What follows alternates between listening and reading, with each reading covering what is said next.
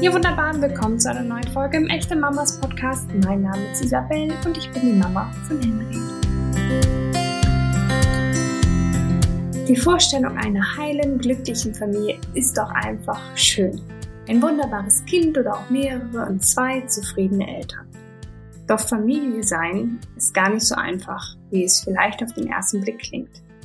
Viele Neueltern wissen ganz genau, wovon ich rede. Gerade dann, wenn aus zwei plötzlich drei werden, kann das eine enorme Belastung für die Beziehung sein. Und manchmal bedeutet es auch das Ende der Partnerschaft. Natürlich gibt es die unterschiedlichsten Gründe, warum Eltern sich trennen und ich möchte auf gar keinen Fall sagen, die Kinder seien schuld, Gott bewahre. Aber was auch immer die wirklichen Gründe hinter einer Trennung sein mögen, der Schmerz auf allen Seiten ist meistens riesengroß und doch müssen wir funktionieren. Als Eltern weitermachen, den Traum von einer heilen Familie aufgeben und alleine weiterkämpfen. Und auch wenn diese Herausforderung vielleicht unmöglich zu meistern scheint, sie ist es nicht.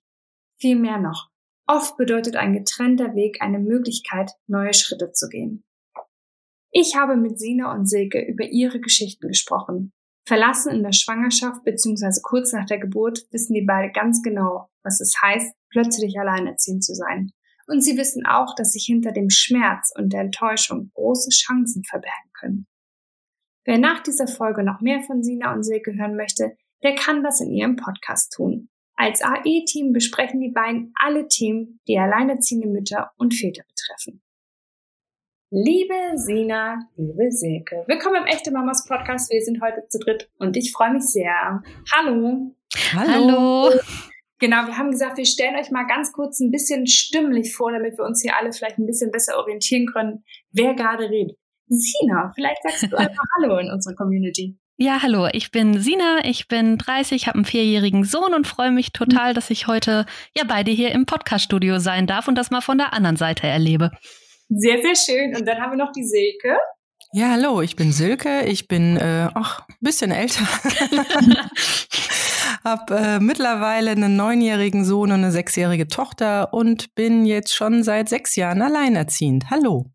Genau, und da sprichst du nämlich unser tolles und so wichtiges Thema der heutigen Folge an. Es geht um Alleinerziehend. Es geht darum, wie man das stemmen kann, wie es sich ähm, ja ergeben hat bei euch, wie es sich anfühlen kann. Es ist natürlich immer sehr ähm, auf die eigene Person bezogen. Ich möchte vorweg sagen, wir sind hier alle Mamas, deswegen reden wir heute aus der Sicht von alleinerziehenden Müttern. Aber natürlich wissen wir auch, dass es viele alleinerziehende Väter da draußen gibt.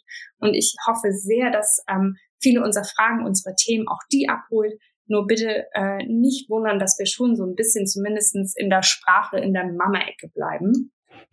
Sina, ich würde mal mit dir starten. Magst du uns mal deine Geschichte erzählen? Ich weiß, dass du, ich glaube, schon während deiner Schwangerschaft partnerlos warst, oder? Ja. Ja, genau. Also long story short, ich war ähm, mit Anfang 20 äh, mit meinem damaligen Partner zusammengekommen und ähm, ja, zwei Jahre lang war immer das Thema Kinder gemeinsam auswandern, was man halt dann so alles für für Pläne hat und Pläne spinnt und ähm, ja, ist ein bisschen älter als ich und hat auch schon eine Tochter zu dem Zeitpunkt gehabt, die auch schon äh, ja, die auch schon ein bisschen älter war, also ähm, noch Ende Grundschule. Und äh, ja, da glaubt man dann als Frau natürlich, dass der weiß, wovon er spricht, gerade wenn so das Thema kommt, Mensch, ich hätte gern noch Kinder und du bist ja auch mehr der Typ für zwei Kinder. Ja, und entsprechend ähm, interessant beziehungsweise schockierend hat sich das dann entwickelt, als dann der positive Schwangerschaftstest vor uns lag. Da ähm, drehte sich die Situation dann sehr und dann ähm, ja das Gespräch, das vergesse ich, glaube ich, in meinem Leben nie wieder. Das ist so, es gibt ja so prägnante Momente im Leben und das gehört definitiv dazu. Ich, äh, also das war so eine ambivalente Reaktion. Wir haben halt diesen Test zusammen gemacht, eine ganz ambivalente äh, Reaktion. Irgendwo hat er sich gefreut und irgendwo sah man direkt, da fängt es an zu rattern bei dem irgendwie. Und dann sagt er nach einer Weile, ja, ähm, ja, können wir reden? Ich so, ja, nicht jetzt, wann dann? Ja, und ähm, da sagt er, ja, ich glaube, es ist keine gute Idee. So, wie kommst du denn jetzt darauf? Ähm, das klang ja die letzten zwei Jahre immer ein bisschen anders. Da dachte, ja, ich glaube, weil du dann alleinerziehend wärst. Bam, hat mir das da so vor, vor die Füße geklatscht. Und ähm, ja, da stand ich dann und wusste natürlich erstmal gar nichts damit anzufangen. Aber das war so ein Moment, da kommt ja ganz viel zusammen. Erstmal, als allererstes Mal, da liegt ein positiver Schwangerschaftstest. Und ich meine, selbst wenn man sich irgendwie drauf freut und das ähm, ja auch irgendwie erwartet, es ist ja noch mal was anderes, wenn man dann so einen Tester liegen hat und der ist wirklich positiv. Ne? Also das ist ja immer, egal ob äh, Freude oder oder ja. Schwierigkeiten, es ist so krass intensiv. Ja. Ja, das ist so, man kann das gar nicht einordnen. Das ist so ein Gefühl, das kennt man halt bis dahin irgendwie auch gar nicht. Und es war natürlich dann so eine Situation, erstmal dieses Gefühl, dieses also realisieren, etwas Abstraktes zu realisieren, weil krass, ja, das ist jetzt irgendwie bindend und ja, das sagt, das ist schon da, also da gibt's jetzt nichts mehr zu überlegen, sondern ähm, das ist hier gerade Proof, ja, das ist der Beweis, dass da schon gerade etwas ist, da, da wächst was Lebendes. Mein Körper wird sich jetzt verändern, dagegen kann man sich jetzt nicht mehr wehren. Es, es, also das ist so eine, das ist auch so eine Endgültigkeit dieser Test irgendwie für mich in dem Moment gewesen. So, das war einfach so krass. Das war einfach wirklich, und ich glaube, das kennt halt jede Mama, die dann das erste Mal so einen Test sieht. Das erwischt einen, halt irgendwie auf so, so ganz besonders einfach. Und dann klatscht dir dein Partner so eine ambivalente Reaktion dahin und da weißt du halt gar nicht mehr, wo oben und unten ist. Ne? Also das, ähm, also es war ganz merkwürdig. Ich war irgendwie wie in Trance und ich glaube, das hat sich auch ein paar Tage nicht richtig gelegt. Ähm, ja, das war irgendwie plötzlich, als hätte sich die Welt einmal gedreht, man steht Kopf und irgendwie hat man gerade ganz viele Dinge auf einmal irgendwie zu verarbeiten. Also irgendwo diese Freude und irgendwo dieses, äh, Moment mal, was hat der jetzt gesagt? Also, mh, mm, ja, war sehr ambivalent. Das Ganze, ähm, ja, zog sich dann man hat dann immer mal wieder miteinander gesprochen. Drei Tage später kriegte ich eine Nachricht, es täte ihm leid, wie er reagiert hätte. Ähm, das macht natürlich dann wieder Hoffnung, weil man denkt, ja, okay, vielleicht war der jetzt erstmal nur geschockt, weil er hat das vielleicht schon einmal durch und jetzt doch nochmal von vorne mit Säugling und so. Also man, man denkt sich dann ja das immer noch irgendwie schön eine ganze Zeit lang, weil man ja auch irgendwie noch an dem festhält, was gesagt wurde und was diese Situation mir halt gezeigt hat, ist, man ist einfach wirklich als Frau das war mir vorher nicht so bewusst, man ist halt auch darauf angewiesen, dass der andere wirklich auch meint, was er sagt. Ne? Also auch diese ganze Beziehung vorher, die Dinge, die gesagt werden, man ist einfach darauf angewiesen, dass das wirklich stimmt. Also da kann man nicht nachher sagen, ja, hättest, hättest du das nicht merken können oder so, weil du vertraust ja in das, was dir, was dir gesagt wird. Ja, und dann muss ich sagen, hat das halt die Schwangerschaft, ähm, die ich dann ohne Partner verbracht habe, ähm, ja, sehr überschattet. Ne? Also ich fühle mich bis heute so ein bisschen dieser, dieser Anfangsmagie, dieser Freude beraubt. Ne? Und das zog sich über die Schwangerschaft hinaus, dann auch über die ersten Monate, wo dann mein Sohn auf der Welt war. Klar hat man sich gefreut und so, aber man war sehr emotional trotzdem belastet und hat da ganz viel mit sich ausmachen müssen. Auch ganz viel Hoffnung irgendwo, ganz viel äh, Trauer. Das war immer so ein, so ein Wechselbad und irgendwie ja, man hat sich das halt anders vorgestellt. Also ich habe immer gedacht, die Zeit, wenn ich mal Kinder kriege, das wird die glücklichste Zeit in meinem Leben. Mir war nie richtig bewusst, wie sehr diese Vorstellung auch an einer funktionierenden Partnerschaft für mich hing. Und das krachte halt dann alles erstmal über mir zusammen. Ja, das ist so die Geschichte. Die ist krass auf jeden Fall. Ähm, äh, ja, man kann sich das immer gar nicht vorstellen, natürlich, wenn man es nicht selbst erlebt. Magst du uns da nochmal sagen, ich bin mir jetzt nicht ganz sicher, habt ihr euch dann tatsächlich auch mit diesem Gespräch getrennt oder habt ihr euch dann doch erst später endgültig getrennt oder war schon klar nach diesem, ja, dann bist du alleinerziehend, dass die Beziehung vorbei ist? Also ich denke, dass das zu dem Zeitpunkt an sich klar war und dennoch gab es halt immer mal wieder so ein Hin und Her, weil natürlich so viele Fragen auch im Raum stehen. Ne? Man fragt sich dann ja, okay, also eigentlich gab es jetzt so zwischen uns war ja an sich eigentlich vorher alles gut, zumindest war das meine Sicht der Dinge, ähm, dass man sich da fragt, okay, woran liegt's und dann auch, was ist dann mit der Bindung zu dem Kind, weil du stehst da ja plötzlich und hast nicht mehr nur die, was ist denn jetzt eigentlich mit der Partnerschaft Frage, sondern automatisch ist ja ab diesem positiven Test auch die Frage da, okay, es wird, es wird in Zukunft halt irgendwie auch eine Elternebene geben. Wie ist es denn da? Also soll es gar keinen Kontakt mehr geben? Geht das überhaupt? Kann man sich überhaupt trennen, ohne dass es einen Kontakt gibt, wenn es aber ein Kind gibt? Auch wenn man halt äh, von Anfang an sagt, das Kind wächst halt nur bei der Mutter auf. Also das sind ja alles Sachen, die man jetzt so im Nachgang so rational irgendwie zusammenfassen kann. Aber ähm, das kriegt man ja in diesem Gefühlschaos erstmal gar nicht klar. Man merkt nur, dass da ganz viel ist, aber man kriegt das gar nicht sortiert. Das ist wirklich wie so ein wie ein Tsunami.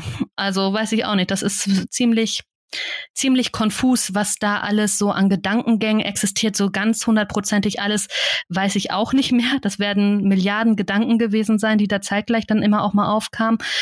Aber ähm, nee, es dadurch, dass halt immer auch noch irgendwo Hoffnung im Raum war und halt ähm, es ja immer wieder in Abständen möglich war, normale Gespräche zu führen. Es waren ja nie Streitgespräche. Das waren ja immer Gespräche, wo man gedacht hat, ja, okay, versucht man eine Basis irgendwie zu finden. Und ähm, ja, also so richtig gesagt, so, wir sind jetzt getrennt und wir sehen uns nie wieder, sowas wurde nie gesagt. Und das hat es natürlich aber auch schwer gemacht, ne? Weil wenn das nicht irgendwie 100% klar ist, sitzt du gerade in so einer Situation, wo du denkst, du bist auf den anderen auch irgendwie angewiesen oder du dir das auch für dein Kind einfach wünscht, ne? Weil für mich war die Vaterrolle immer wichtig. Ich habe einen tollen Papa und das war für mich halt immer wichtig, ist eine wichtige Person und dann projiziert man das auf das eigene Kind und denkt, der ist ja genauso wichtig für mein Kind wie mein Papa für mich mich. Und das ist halt was, was ich in den letzten vier Jahren gelernt habe, dass das nicht wahr ist. Aber das ist was, was man als Frau dann erstmal sehr mit sich rumträgt am mhm. Anfang. Ja, man wünscht sich natürlich ja auch ähm, vorrangig dann für das, für das, für sein Kind einfach nur das Beste und dass man ähnliches erlebt hat wie du jetzt zum Beispiel mit der innigen Beziehung zu deinem Vater. Sag mal, magst du erzählen, wie das bei der Geburt war? Warst du da alleine oder hat er dich trotzdem begleitet? Und also, ja. Also ähm, das war immer Thema und das war tatsächlich dann auch immer wieder Streitthema. Also wenn es dann mal kontaktmäßig ging und ich dann eine Aussage wollte, wie sieht das jetzt aus mit der Geburt, bist du jetzt dabei? Ja, äh, mal gucken, wenn ich das, wenn ich dann da und da weg kann, wo ich so denke, ey, sag mal, was im Leben könnte in dem Moment wichtiger sein? So und da geht bei mir dann ja die, also da habe ich dann auch, äh, ja, da habe ich dann keine Geduld auch bei sowas, weil sowas verstehe ich einfach nicht, ne? Und äh, da bin ich dann auch relativ schnell auf 180 immer gewesen und ähm, naja, letztendlich, es lief darauf hinaus. Er ist halt einfach mega unzuverlässig. Also entweder du stellst dich darauf ein, du bist da alleine oder du überlegst dir einen Plan B. So, ich habe mich dann für Plan B entschieden. Ich wollte ursprünglich im Geburtshaus entbinden. Das ging dann aber wegen einem Geburtsstillstand da nicht weiter und dann musste ich rüber ins äh, Krankenhaus, mit dem die da kooperieren. Und ähm, ja, letztendlich war es halt so, meine Eltern waren dabei. Meine Eltern waren beide im Kreissaal. Ähm, ich hatte da von meinem Handy ihm eine Nachricht geschrieben, dass ich halt da wäre. Dann kam er auch. Der war dann irgendwie zwei Stunden im Kreissaal, musste dann wieder aus irgendeinem Grund weg, fragt mich nicht. Und dann gegen Abend weiß ich nur noch, ich glaube, dass ähm, mein Vater ihm sogar von meinem Handy eine Nachricht geschickt hatte, dass es auf einen äh, Kaiserschnitt hinausläuft. Und er schickte nur irgendeine Nachricht zurück.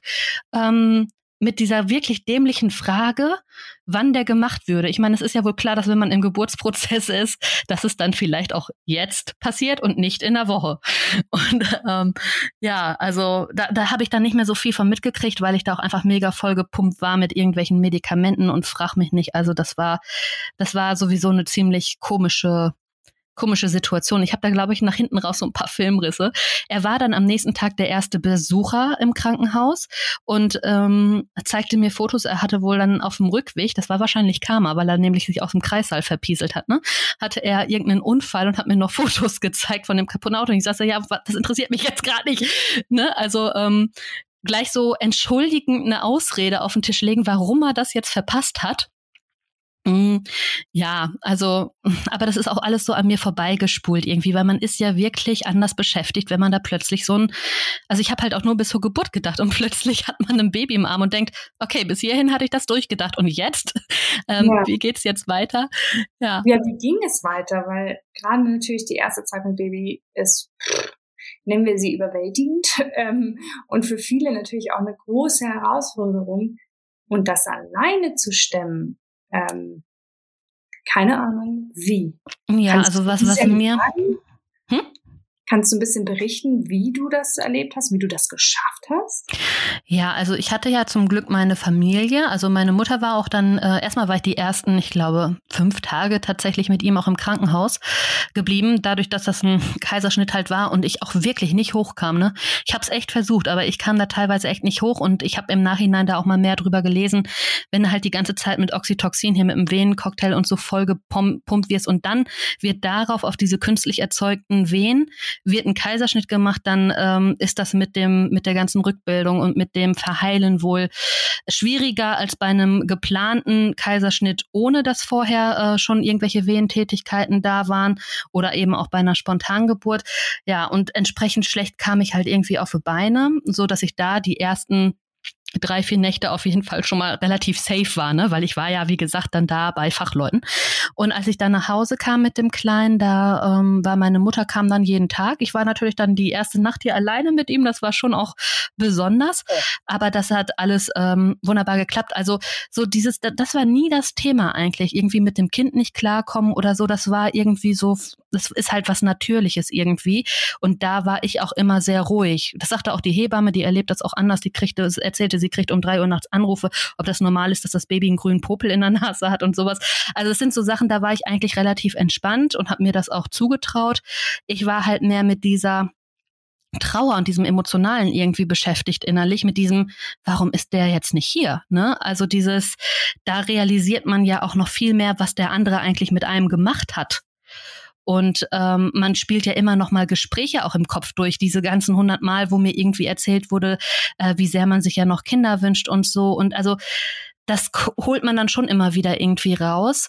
Und ja, also wie gesagt, so verpflegungstechnisch, haushaltshilfenmäßig war da meine Mama hier am Start, die sich natürlich Bolle gefreut hat. Ne? Also meine Eltern haben sich natürlich mega über ihr Enkelkind gefreut. Das ist auch das erste Enkelkind. Und also von der Seite ist das alles gelaufen, wie, wie man sich das wünscht. Ne? Ist halt nur die Person, die mir in der Situation am wichtigsten gewesen wäre oder von der man eigentlich denkt, dass sie die wichtigste Person ist, ähm, ja, auf die konnte ich mich halt nicht verlassen. Und das ist halt so das, wo man dann ja, das trägt man halt noch mit sich rum. Und dann kam, wie gesagt, er war ja auch zu Besuch, dann kam er zwei Tage später nochmal. Ich glaube, er war in, in, der ersten Woche irgendwie drei, vier Mal da und dann brach das wieder irgendwie ab und man fragt sich so, ey, der hat doch jetzt, weil viele, das ist ja auch sowas, viele sagen dir ja, wart mal ab, bis das Kind erstmal auf der Welt ist, dann interessiert das auch den Vater. Das darf man einfach nicht sagen, weil das ist einfach falsch. Woher will man das denn wissen? Also das ist, ähm, das schürt nur wieder Hoffnung und ähm, muss nicht wahr sein. Also da muss man einfach sich, glaube ich, auch dann zurücknehmen, wenn man jetzt von außen eine Freundin hat, der es so geht oder in der Familie jemanden hat, der da in der Situation ist. Das ist ein Prozess und durch diesen Prozess muss man durchgehen egal was man selber für sich weiß, egal wie rational man da ist, die Sache ist, es hat sich was im Außen verändert oder auch dieses, der ist jetzt komplett durch oder was für ein Arsch und so weiter, wo die äh, Väter dann da aufs Übelste beschimpft werden. Das gefällt dir dann wiederum auch nicht, obwohl du weißt, dass die recht haben, aber du magst es nicht unbedingt hören, weil für dich hat sich was im Außen verändert. Das bedeutet aber nicht, dass sich für dich automatisch was im Innen ändert. Das ist eher andersrum. Wenn sich was im Innen ändert, dann kann sich auch das Außen ändern. Aber andersrum ist es eher eine Fremdeinstellung Einwirkung. Also da hat sich was im Außen geändert und es wird von mir erwartet, ich darf nichts mehr für den empfinden. Das ist der, der letzte Idiot von Hast du nicht gesehen? Und ähm, innen war ja eigentlich alles noch auf Liebe gestellt. Und mit diesem positiven Schwangerschaftstest habe ich mich persönlich ihm ja auch schlagartig nochmal irgendwie ein Quäntchen näher gefühlt. Ich weiß nicht, wie euch das ging mit Ne, das verbindet nochmal irgendwie anders und genau in dem Moment rennt der in die andere Richtung. Also das ähm, kollidiert ja auch und man muss halt wissen und sich auch erlauben, dass das so sein darf. Also da, man, man kämpft dann dagegen an, weil man denkt, nee, ich darf jetzt gar nichts mehr gut reden oder schön finden oder toll finden und auch keine guten Erinnerungen mehr haben, weil der hat das und das mit mir gemacht. Und das ist was, damit macht man sich das halt doppelt schwer, weil das Umfeld das von einem erwartet. Und man darf es einfach akzeptieren und diese ganzen Gefühle annehmen und einfach durch sich durchlaufen lassen. Aber das ist was, das weiß ich im Nachhinein. Ne? Das ist was, was ich heute anderen sagen kann. Aber in der Situation selbst fühlt sich das halt anders an. Ich glaube, das ist ein wichtiger Punkt, dass es sich halt für jeden ja auch anders anfühlt. Und jeder hat da ja seine eigene kleine Gefühlswelt, ähm, in der das Außen gar nicht äh, reinreden sollte, sondern einfach nur ähm, unterstützend irgendwie zur Seite stehen sollte. Ähm, Silke, wie war es bei dir? Wahrscheinlich schon wieder ganz, ganz anders. Deine Situation, du hast zwei Kinder und ich glaube, du warst sehr jung, als du plötzlich alleine ziehen warst. Magst du mal berichten, wie es bei dir war? Ja, hallo. Also ich äh, schalte mich jetzt auch mal ins Gespräch ein. Ähm, also ich, äh, nee, sehr jung war ich nicht. Ich habe äh, eigentlich erst recht spät äh, meinen Mann sogar, wir waren auch verheiratet, äh, kennengelernt und ähm, dann auch innerhalb von recht kurzer Zeit, also wir haben uns äh, drei Jahre später haben wir dann das erste Kind bekommen Ähm, das war auch schon ein erster Schock. Äh, ich deswegen das, was Sina gerade alles über über den äh, positiven Schwangerschaftstest und alles so berichtet hat, ja, aber ich hatte halt einen Partner an der Seite, kann ich genauso unterschreiben. Äh, dann kam aber ein Frühchen auf die Welt ganz unverhofft. Ähm, das war überhaupt nicht absehbar, auch am Schwangerschaftsverlauf. Das war für mich schon mal so das erste, ja, der erste Weg ins Mama-Sein, der so ein bisschen steinig war. Das, wie gesagt, das war überhaupt nicht auf meiner Agenda. Ich kannte in unserer Familie keine Frühgeburten und ähm, das war dann nicht so, wie ich mir das alles so ausgemalt hatte. Also da fing das, wie ich es geplant hatte, hörte schon vor der Geburt so ein bisschen auf und ich musste mich da in ganz neue Welten eindenken. Naja, und dann, äh, ja, dann lief das eigentlich. Also wir haben dann noch ein Haus gekauft, ähm, sind mit dem Kleinen dann umgezogen, der ist dann auch in den Kindergarten gekommen und das lief eigentlich soweit ganz gut. Ähm, ich muss dazu auch sagen, wir, also er hatte seine Firma auch bei uns im Haus. Das heißt, ähm, wir waren eigentlich 24 Stunden am Tag zusammen und das ist was, was ich nicht mit jedem könnte. Deswegen hatte ich unsere Beziehung immer als recht harmonisch empfunden. Also es gab eigentlich auch gar keine Streitereien und ähm, ja, aber ich hatte dann nach dieser, na, nach dieser, nach, nach, nach diesem Geburtserlebnis irgendwie das Gefühl, da muss noch was heilen. Also was Sina ja auch erzählte jetzt über dieses, irgendwie hat ihr das die Freude genommen und irgendwie war das noch nicht so ganz richtig. Vielleicht also ich hatte das Gefühl, es, es musste, es musste nochmal richtig gestellt werden, nochmal heilen. Und mir war eigentlich schon bei der Geburt des ersten klar, dass das braucht noch ein zweites, das müssen wir nochmal noch mal machen. Ja, und da war dann mein Wunsch eigentlich recht groß. Auch so vom Altersabstand. Und wie gesagt, ich war zu dem Zeitpunkt auch nicht mehr die allerjüngste. Und ähm, ja, er war noch so ein bisschen, also er hat sich recht viel eigentlich, also er hat dann auch eine Tätigkeit, eine berufliche Tätigkeit gemacht, ähm, wo er halt auch oft am Wochenende unterwegs war. Das heißt, wir haben nicht so permanent zusammengeklebt. Er hat sich auch praktisch so Lufträume geschaffen und er hat sich auch, also ich habe eigentlich so, sage ich mal, 95 Prozent mich um unseren Sohn gekümmert. Ähm, immer wenn er im Kindergarten war, habe ich dann vormittags gearbeitet von zu Hause aus. Also da hatte ich mich wirklich da auf die Situation eingestellt. Und ähm, ja, er hat dann auch gemerkt, dass ich mir da auf jeden Fall noch ein zweites Kind wünsche. Das Haus hat es auch hergegeben, da waren auf jeden Fall noch genug Räumlichkeiten. Und auch so im Freundeskreis fingen dann alle an, ein zweites Kind zu bekommen oder schwanger zu werden. Und ähm, ja, dann äh, äh, ja, dann haben wir halt äh, ja, einen zweiten positiven Schwangerschaftstest gehabt. Ähm, wir haben uns beide total gefreut, so zumindest mein Eindruck. Er redete auch noch während der Schwangerschaft davon, ey, dann machen wir noch ein drittes und so. Und äh, also ich hatte da kein Thema mit, weil wie gesagt, wir, wir hatten so den klassischen Weg beschritten, ne? ein Haus gekauft, geheiratet, äh, er in die Selbstständigkeit gegangen, Unternehmen gegründet. Das lief alles wirklich so vom äußeren Bild sehr gut. Und das ist auch das, was Sina vorhin sagte. Sie reden oder, oder das, was, was in Worte gefasst wird, ist manchmal was ganz anderes, als, als gehandelt wird. Aber wir bewerten diese Worte total hoch und sagen, ja, aber er hat es doch gesagt, ja. Aber irgendwie war die Handlung anders. Ja, aber das kriegt man zu dem Zeitpunkt noch gar nicht auseinander, weil man denkt, naja, er hat es gesagt und damit steht das, ja. Und ähm, ja, und dann ähm, kam die Geburt. Also die, also es lief wunderbar. Ich bin dann in der, in der, in der, also 40 plus 0 ist dann die zweite gekommen.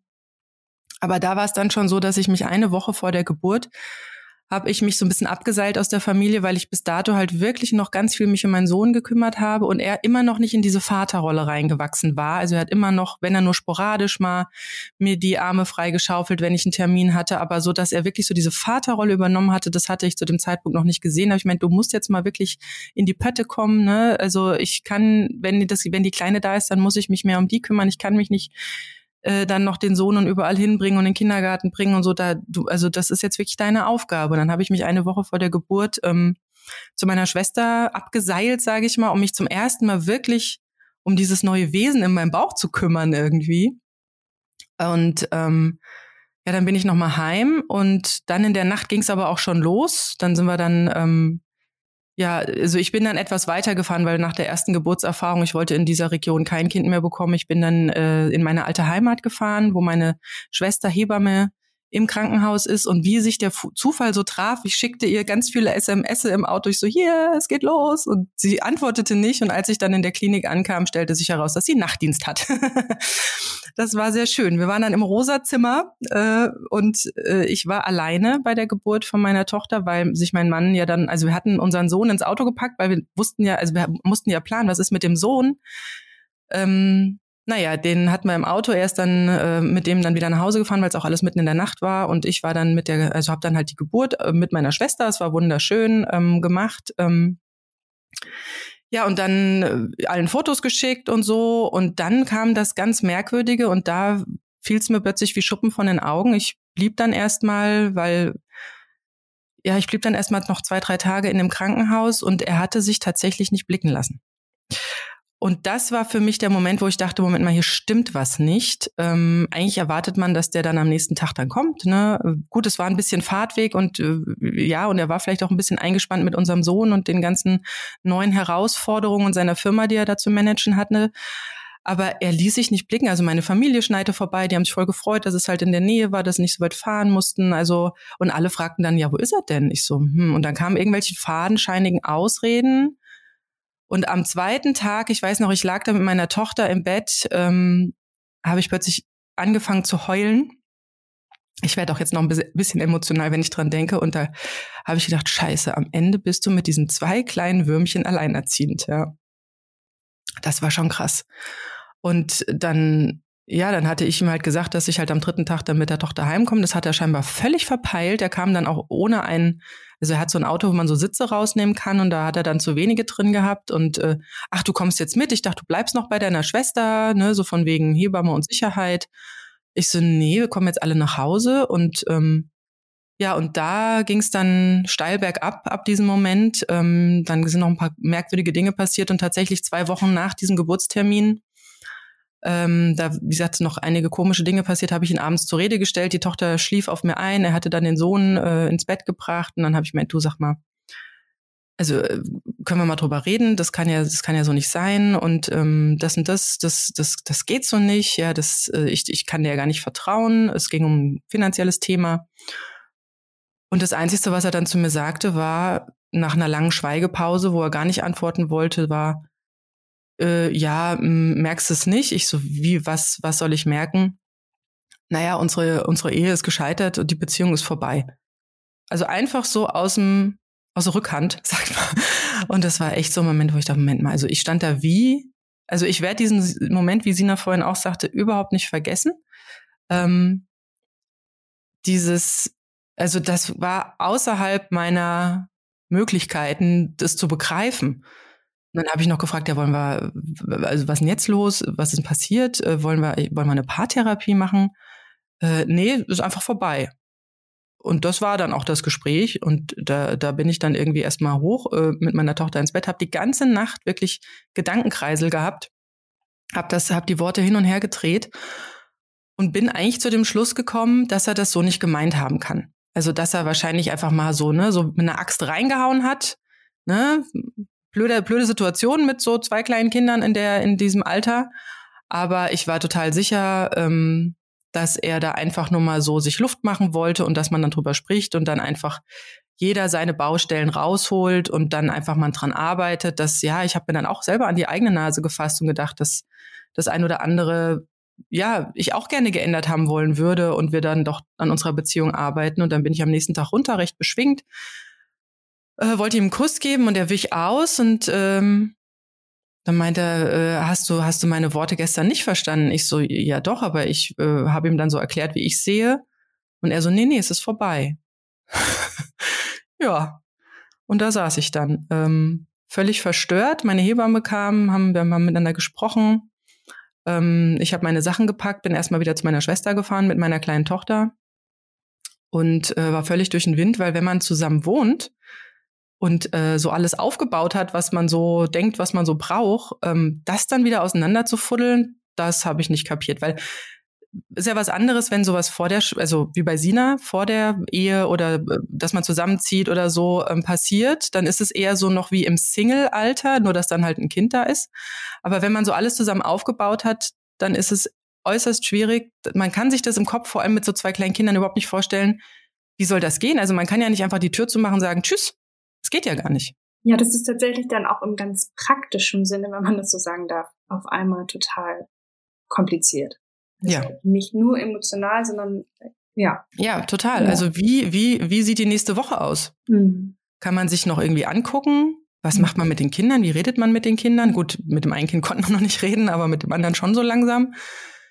Ja, und ähm, da war ich wie ein aufgescheuchtes Vögelchen, was in der im Wochenbett halt äußerst äh, unschön ist. Man wünscht sich das dann doch sehr anders.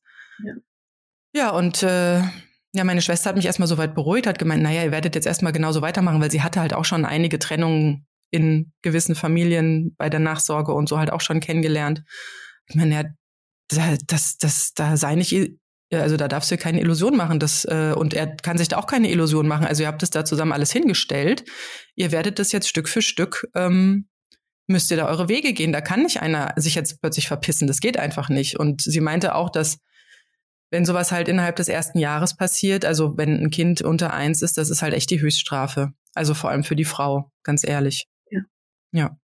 Es gibt nicht ohne Grund auch ähm, in meinem Umkreis Partnerschaften, die sich tatsächlich in die Hand versprochen haben, was auch immer passiert, im ersten Jahr unseres Kindes trennen wir uns nicht. Das, das finde ich sehr, sehr gut. Das ja. finde ich wirklich sehr gut. Aber das sind Worte, ne? ja. So dieses ja, Lass uns auswandern und Kinder kriegen fand ich auch gut. ja, wie ist es dann bei dir in den ersten Wochen, Monaten dann weitergegangen? Also habt ihr erstmal so weitergemacht? Seid ihr erstmal in einem Wohnraum geblieben und habt euch dann irgendwann später wirklich äh, auch räumlich getrennt oder wie war das? Ja, was ja das Faszinierende war, also wie gesagt, ich musste mich erstmal beruhigen und ich musste mich vom Außenfeld beruhigen lassen, ähm, dass ich jetzt erstmal doch einen geschützten Bereich haben darf. Also dass, ähm, also dass ich jetzt nicht äh, die Welt aus den Angeln heben kann, das ist einfach so. Und ähm, ja, ich bin dann irgendwann wieder nach Hause. Und was ja dann das Faszinierende war, nachdem dieser Hammer gefallen war, und wie gesagt, wir hatten ja vorher nie groß Streit gehabt oder sowas, war vielleicht auch ein Fehler. Vielleicht hat sich da so viel aufgestaut, dass, ähm, dass dann nur noch der Hammer hatte kommen können. Ähm, es ließ sich dann, gut, wir haben natürlich auch ein bisschen rumgefrotzelt oder ich habe natürlich es nicht verstanden. Ich wollte einen Grund wissen, wo habe ich nie genannt bekommen. Und ähm, das dann doch so mit den Kindern, also das hat halt doch einen gewissen Alltag gehabt. Wir, wir, wir kannten ja schon die Alltagssituation durch das erste Kind. Er hatte dann die Aufgabe mit dem Größeren übernommen, also mit Kindergarten hin, hinbringen und abholen und ähm, versuchen ihn ins Bett zu bringen oder er hat dann doch bei mir geschlafen. Also wir waren da ja doch ein recht eingespieltes Team, auch was so Lebensmittel anbelangt und Kochen und Haushalt und alles. Da waren wir wirklich ein eingespieltes Team. Und ähm, deswegen war das die wenigere Mühe. Und das, also was ich ja wirklich faszinierend fand, war, dass wir dann doch wieder irgendwie Scherzchen machen konnten. Und, und, und ich habe mich dann jedes Mal gefragt, warum willst du weg? Also warum? Ich meine, wir haben ja alles aufgebaut in einem Turbo, ja. Ähm, ich habe mir auch emotionale Hilfe geholt. Ähm, also äh, sag mal, so den Alltag stemmen ist das eine, aber das Aufarbeiten, die Trauerarbeit und so, das, das geht nicht mit zwei kleinen Kindern, ähm, wenn man so eingespannt ist, 24 Stunden. Und ich bin dann äh, durch die Hebamme habe ich dann einen Therapieplatz bekommen in der ähm, also ähm, Verhaltenstherapie. Und das war sehr gut. Also da bin ich dann hin und da und das Schöne war, weil man konnte mit Freundinnen, was Sina ja vorhin auch sagte, entweder entweder lästern sie dann oder oder verbieten dir Gefühle oder so irgendwas. Und, und ähm, ich habe dann auch erst mal angerufen bei meinen besten Freundinnen und habe denen das erzählt, aber die waren alle, halt alle in diesem Familienmodus, gerade das zweite Kind bekommen, Haus gekauft oder gerade am Sanieren oder was auch immer. Und für die war das auch außerhalb ihrer Möglichkeiten. Die haben halt auch so Sprüche gebracht wie, ja, äh, wart mal ab und er hat es nicht so gemeint und ähm, ach, das nimmt er wieder zurück, weil das diese endgültige Trennung für sie nicht möglich war. Aber in meinem Kopf ist halt was passiert und ich habe mir gedacht, selbst wenn er jetzt noch ein Einsehen hätte, das war zu krass. Wie soll ich so einer Person jemals wieder vertrauen können, wenn er mich in dieser ungeschützten Situation, in diesem Zeitfenster so dermaßen von den Socken holt? Also da, da könnte ja jederzeit wieder irgendwas passieren, was ich nicht mitbekomme. Das, das habe ich dann für mich auch relativ schnell ausgeschlossen. Und was halt sehr gut ist an so einer Therapeutin, ist, dass sie ähm, die kann man nicht erschrecken. also da kann man wirklich so die fiesesten Gedanken und Gedankenspiele rausholen, die einen so beschäftigen, die man sich nicht traut, mit der besten Freundin oder so zu besprechen oder die darauf keine Antwort wüsste, einfach aus ihrem Spektrum raus. Und das hat sehr, sehr gut getan.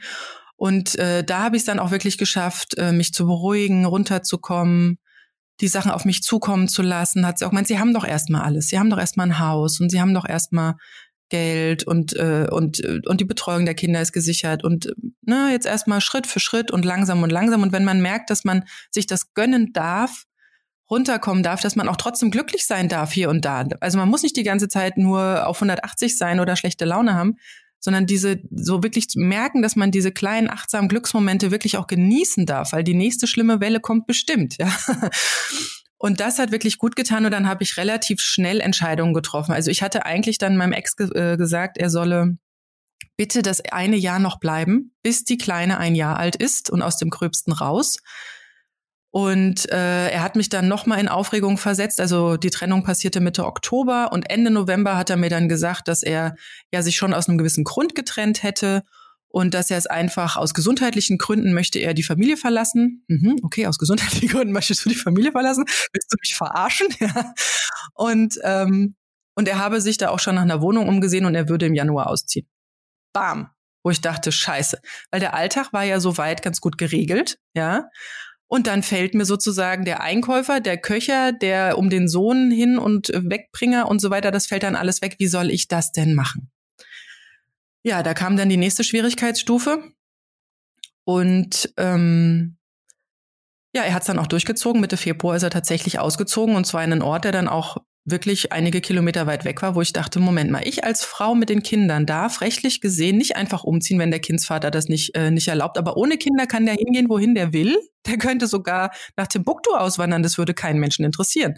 Also das fand ich dann auch ziemlich krass ich fand sowieso krass, dass jemand einen heiraten darf und dann einfach sich verpissen kann. Also entschuldige die Worte, aber ähm, das war einfach, da sind für mich so viele Illusionen zusammengeklappt, die man in eine Ehe legt. Ja, ich habe ja geheiratet, um mit dem Menschen bis zum Ende meiner Tage zusammen zu bleiben und nicht dann dazustehen. Ja, also das war schon sehr, sehr heftig. Aber was eigentlich dann sich herausstellte, war, als er wirklich weg war, aus meinem Alltag verschwand, dass es uns viel besser ging. Also wir wurden ruhiger, ich wurde ruhiger. Es ging nicht mehr darum, sich Wege zu suchen, sondern es ging nach meinem Tempo, es ging nach meinem Rhythmus, es ging nach meiner Energie, die da war.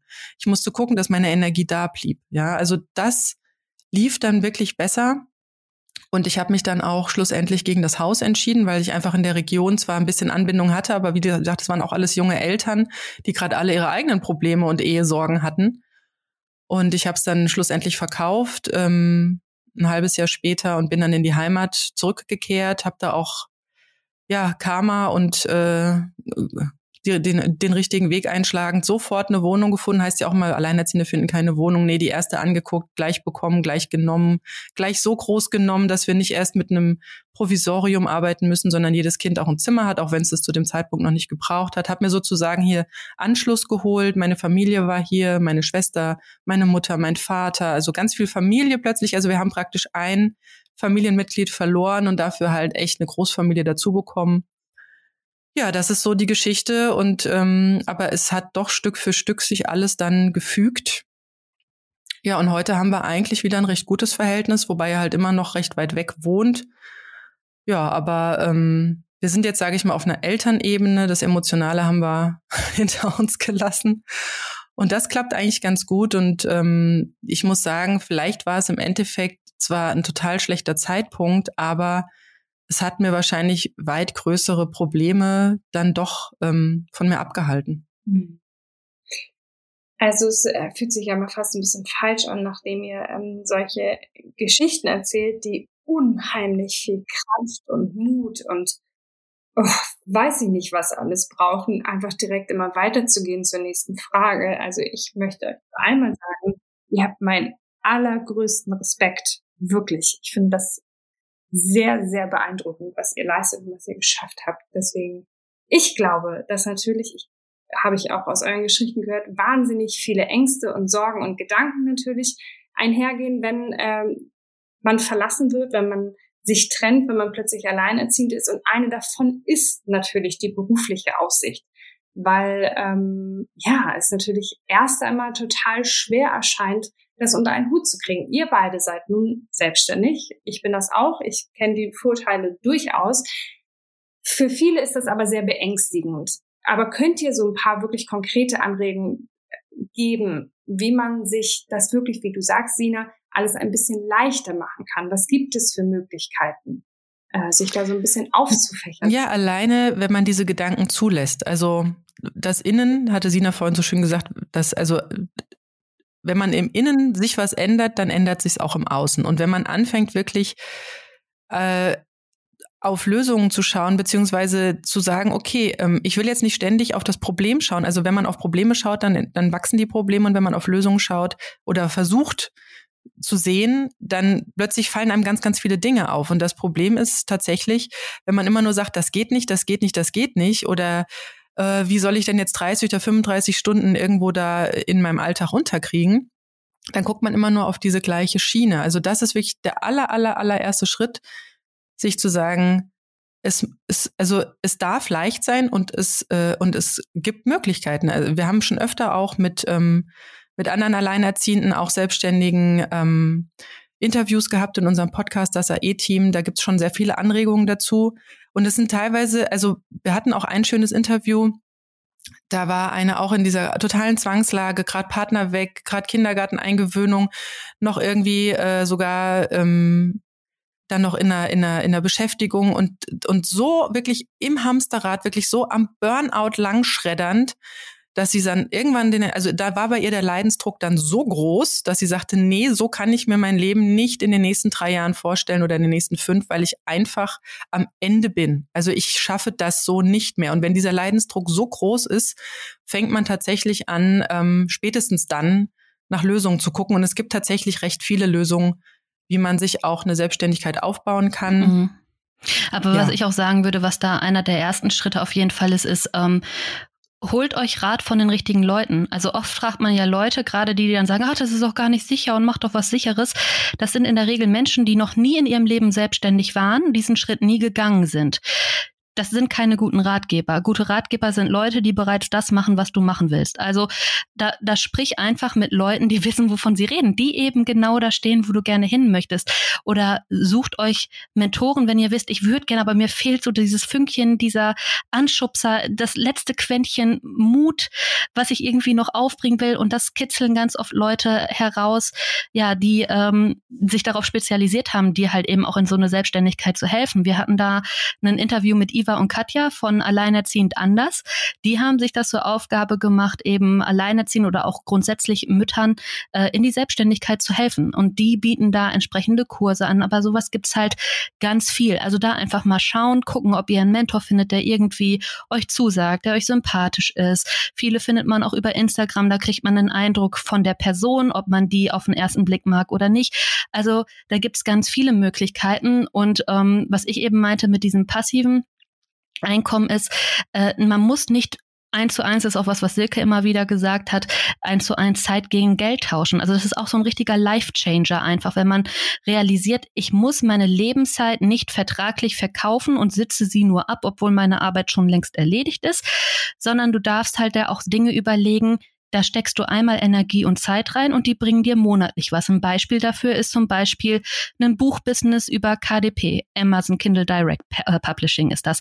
Wer gerne schreibt, wer einen Krimi schreibt, wer einen anderen Roman schreibt, was auch immer, ja, einfach ähm, mal bei KDP hochladen. Ähm, man setzt den Preis selber fest, man sieht, was man da an Prozenten dann für abkriegt. Klar, Amazon verdient auch mit, aber das sind dann unter Umständen Einnahmen, die monatlich in einer, im gewissen Schnitt dann immer wieder kommen. Also man sagt, so ein durchschnittliches E-Book bringt im Monat 50 bis 100 Euro ein. Ne? Das ist was, was man machen kann. Da hat man einmal Zeit reingesteckt und es ist etwas, was immer monatlich immer wieder reinkommt. Und das Gleiche kann man mit ganz vielen anderen Dingen machen. Wenn man sagt, ich mache, ich, ich bin super gerne am Backen und ich würde super gerne da mal irgendwie einen YouTube-Kanal zu aufbauen, ne? Dann ist auch das etwas, äh, was relativ schnell sogar in vierstellige Bereiche geht vom Umsatz her, wenn man kontinuierlich dranbleibt. Man muss sich natürlich dann mit den Plattformen auseinandersetzen. Was mögen die? Wie funktioniert der Algorithmus und so? Also da gehört ein bisschen Learning dazu. Aber das Dinge, sind Dinge, die macht man einmal und die sind dauerhaft verfügbar und sie spielen dauerhaft Geld ein. Oder du machst einen Blog zu einem Thema und bindest dort, ähm, bist im Partnerprogramm von Amazon, wobei das wirft nicht viel ab. Oder beim Digistore, das sind Plattformen. Oder äh, Google, Google AdWords, die laufen bei mir relativ gut. Das sind immer mal so 100 Euro im Monat. Ja. Das ist auch eine schöne Einnahme. Genau, das, das sind, da geht es im Prinzip um Provision. Also du empfiehlst etwas, was halt zu deinem Themenbereich passt. Wenn die Leute über deinen Blog das kaufen, kriegst du entsprechend eine Provision. Und es ist total angenehm, wenn du auf dem Spielplatz stehst und es macht Bling auf dem Handy und da steht vom Digistore eine Nachricht, sie haben gerade eine Provision über, keine Ahnung, 17 Euro, über 766 Euro, über keine Ahnung was erhalten. Da ist ja nach oben hin alles offen, je nachdem, was man sich für ein Thema aussucht und um was für Summen es da auch geht.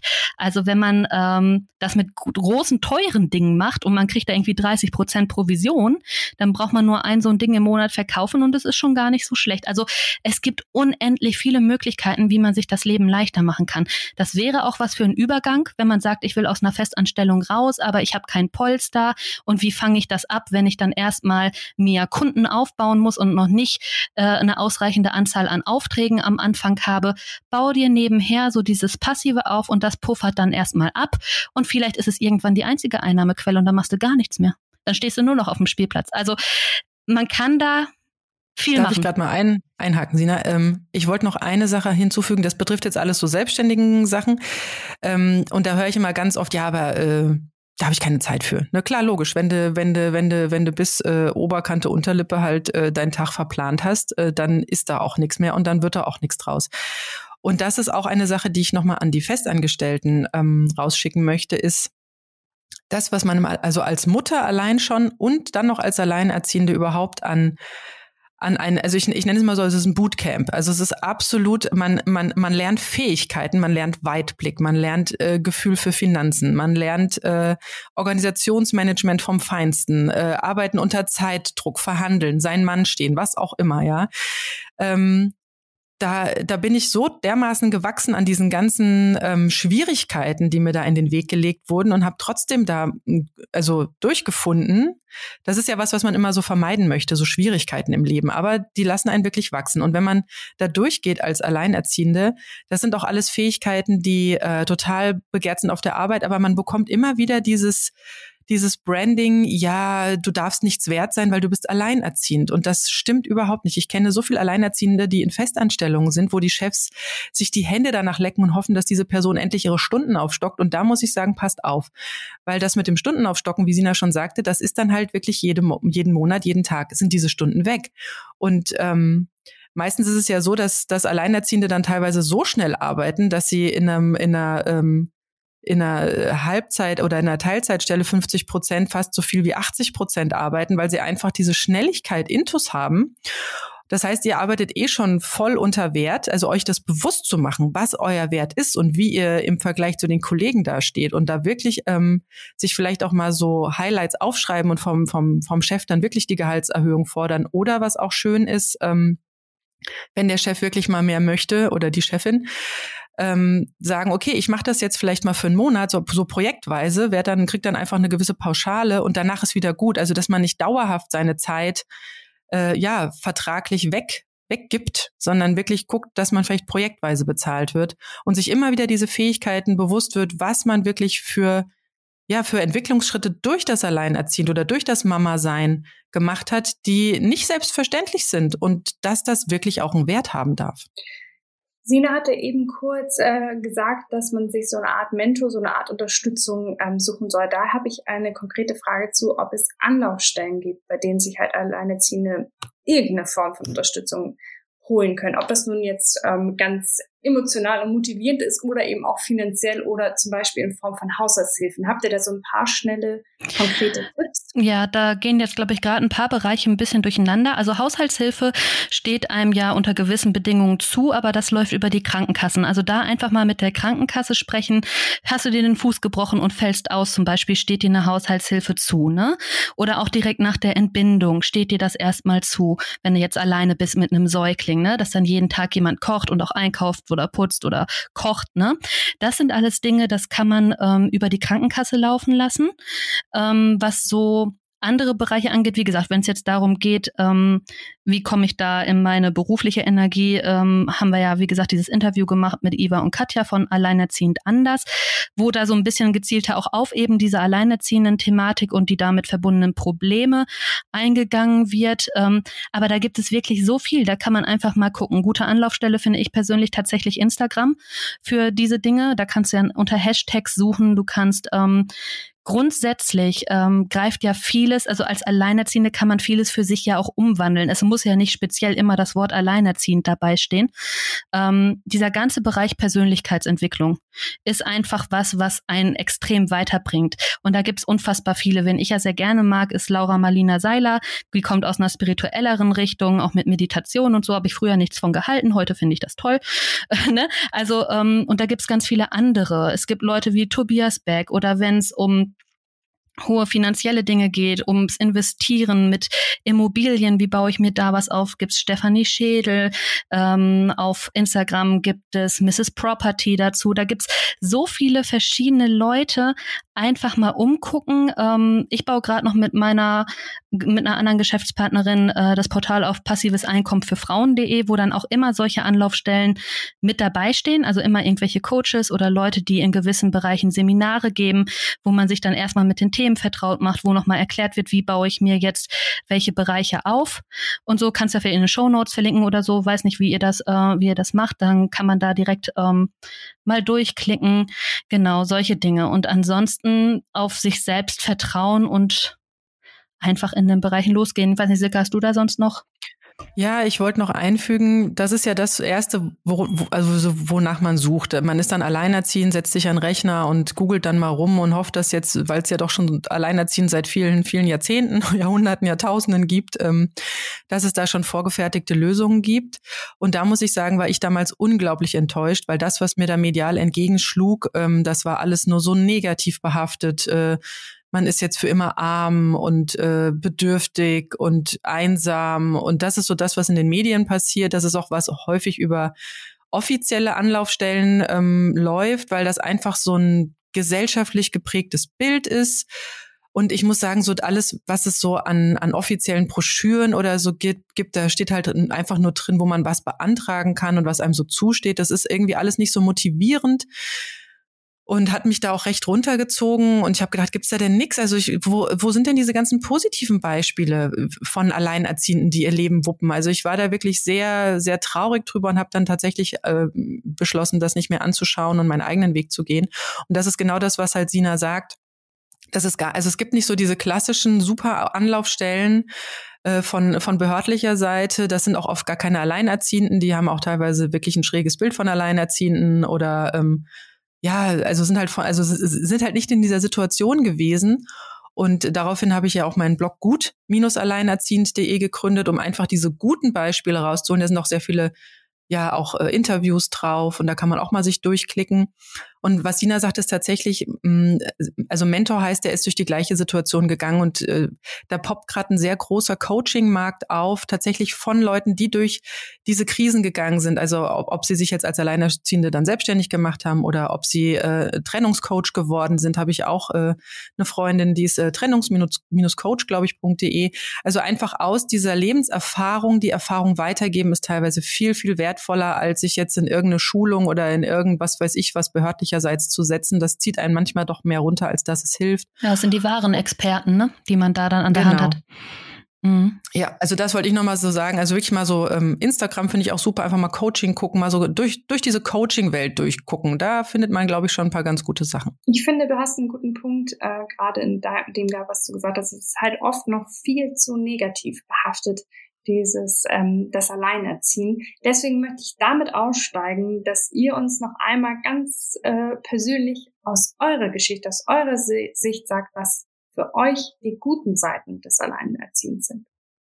Ja, also es geht alles nach, ähm, du, du entscheidest, also man hat so viel Entscheidungsfreiheit und du musst dich nicht mehr um irgendwelche großartigen Themen streiten. Also Leute, die zum Beispiel auch in der Erziehung nicht konform gewesen wären als Paar, diese Sachen hast du alle nicht, das fällt alles weg. Du kannst deine eigenen Regeln schaffen. Also du kannst auch deine eigenen Rituale schaffen. Du entscheidest darüber, wie wunderschön die Kindheit deiner Kinder aussehen wird.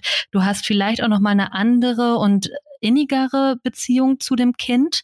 Das ist ja was, was immer viel gesagt wird. Ob das wirklich stimmt, ob das für mich anders wäre, vielleicht schon, weil du musst natürlich auch, ähm, du lernst halt anders auch mit dem Kind umzugehen, gerade in Situationen, wo man sich vielleicht auch mal streitet. Und beide Seiten müssen irgendwie runterkommen. Das ist jetzt was, wo man denkt, ja, ist eher negativ. Nach hinten raus ist es auch was Positives, weil man lernt so viele Bewältigungsstrategien, man wächst über sich hinaus. Ähm, das Thema Alleinerziehend, einer der größten Vorteile, den das mit sich gebracht hat, für mich persönlich, ich glaube für Silke, für dich auch, ist das Thema Altersvorsorge. Hätte ich mich doch in einer normal laufenden Beziehung jetzt, bevor ich 45, 50 bin, überhaupt nicht mit beschäftigt. Ja, durch die Situation habe ich mich aber damit beschäftigt und festgestellt, ich persönlich, also wenn man weiß, 75 Prozent der Frauen zwischen 30 und 50 landen in der Altersarmut, der Frauen, nicht der Mütter und nicht der Alleinerziehenden, sondern der Frauen grundsätzlich. Das sind drei Viertel landen in der Altersarmut, dann habe ich doch persönlich gar kein Risiko, wenn ich versuche, irgendwo zu investieren oder mir eine Altersvorsorge aufzubauen.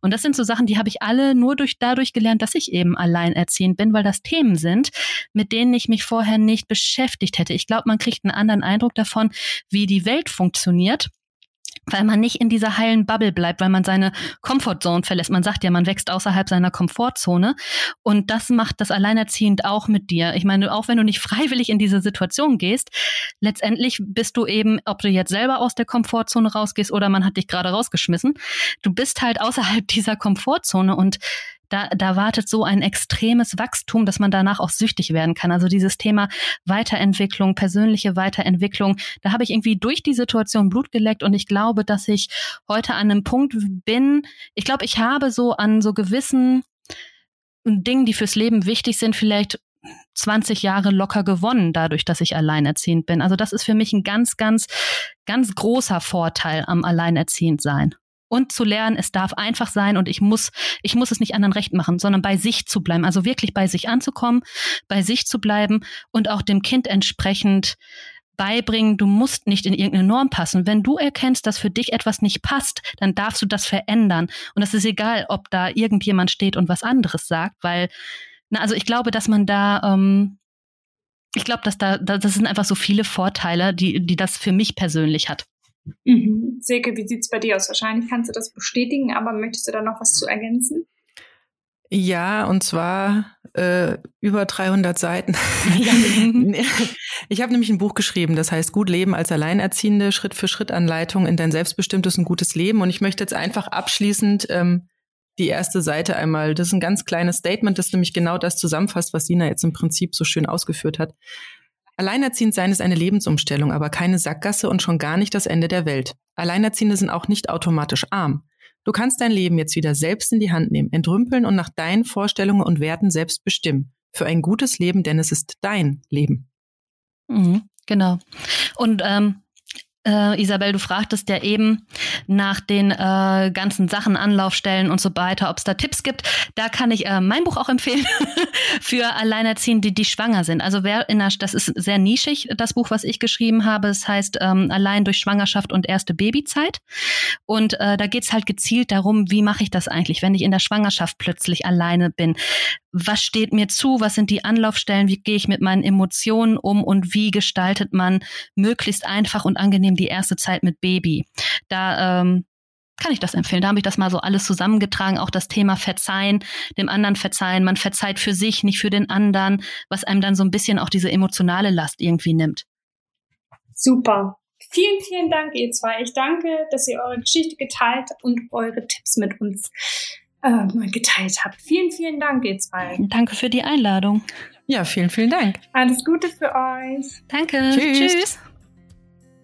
Liebe Sina, liebe Silke, ich habe es eben schon einmal auch zu euch schon gesagt. Ich bin total dankbar, dass ihr so offen und ehrlich eure Geschichten teilt, die euch ja auch sehr verletzlich zeigen, aber vor allen Dingen zeigen sie euch stark und sie machen Mut für all jene, die sich in ähnlichen Situationen befinden. Vielen, vielen Dank dass ihr euch die Zeit und den, äh, die Bereitschaft genommen habt, mit uns so offen über euch und euer Leben zu sprechen.